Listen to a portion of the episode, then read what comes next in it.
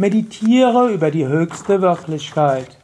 Kommentar zum Vers 264 von Vivekachudamani.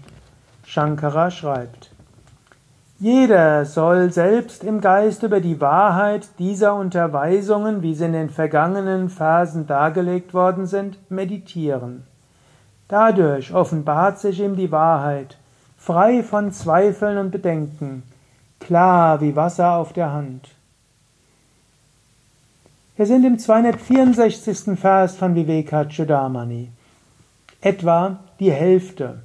Wenn du das gemacht hast, was ich immer wieder empfehle, jeden Tag einen Vers, hast du jetzt ein Dreivierteljahr Vivekachudamani studiert. Und hoffentlich hast du aus diesem Geist herausgelebt. Shankara sagt, meditiere immer wieder darüber.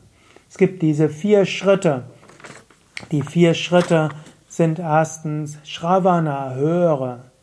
Manana, denke darüber nach. Nididhyasana, meditiere darüber. Und Shankara sagt ja dann auch immer wieder, Brahma Tattvamasi, du bist dieses Brahman. Bhavayatmani, meditiere darüber in der Tiefe deiner Seele. Immer wieder geh in die Tiefe, löse dich vom anderen, erkenne Brahma Tattvamasi, du bist dieses Brahman. Bhavayatmani. Erfahre das in der Tiefe deiner Seele.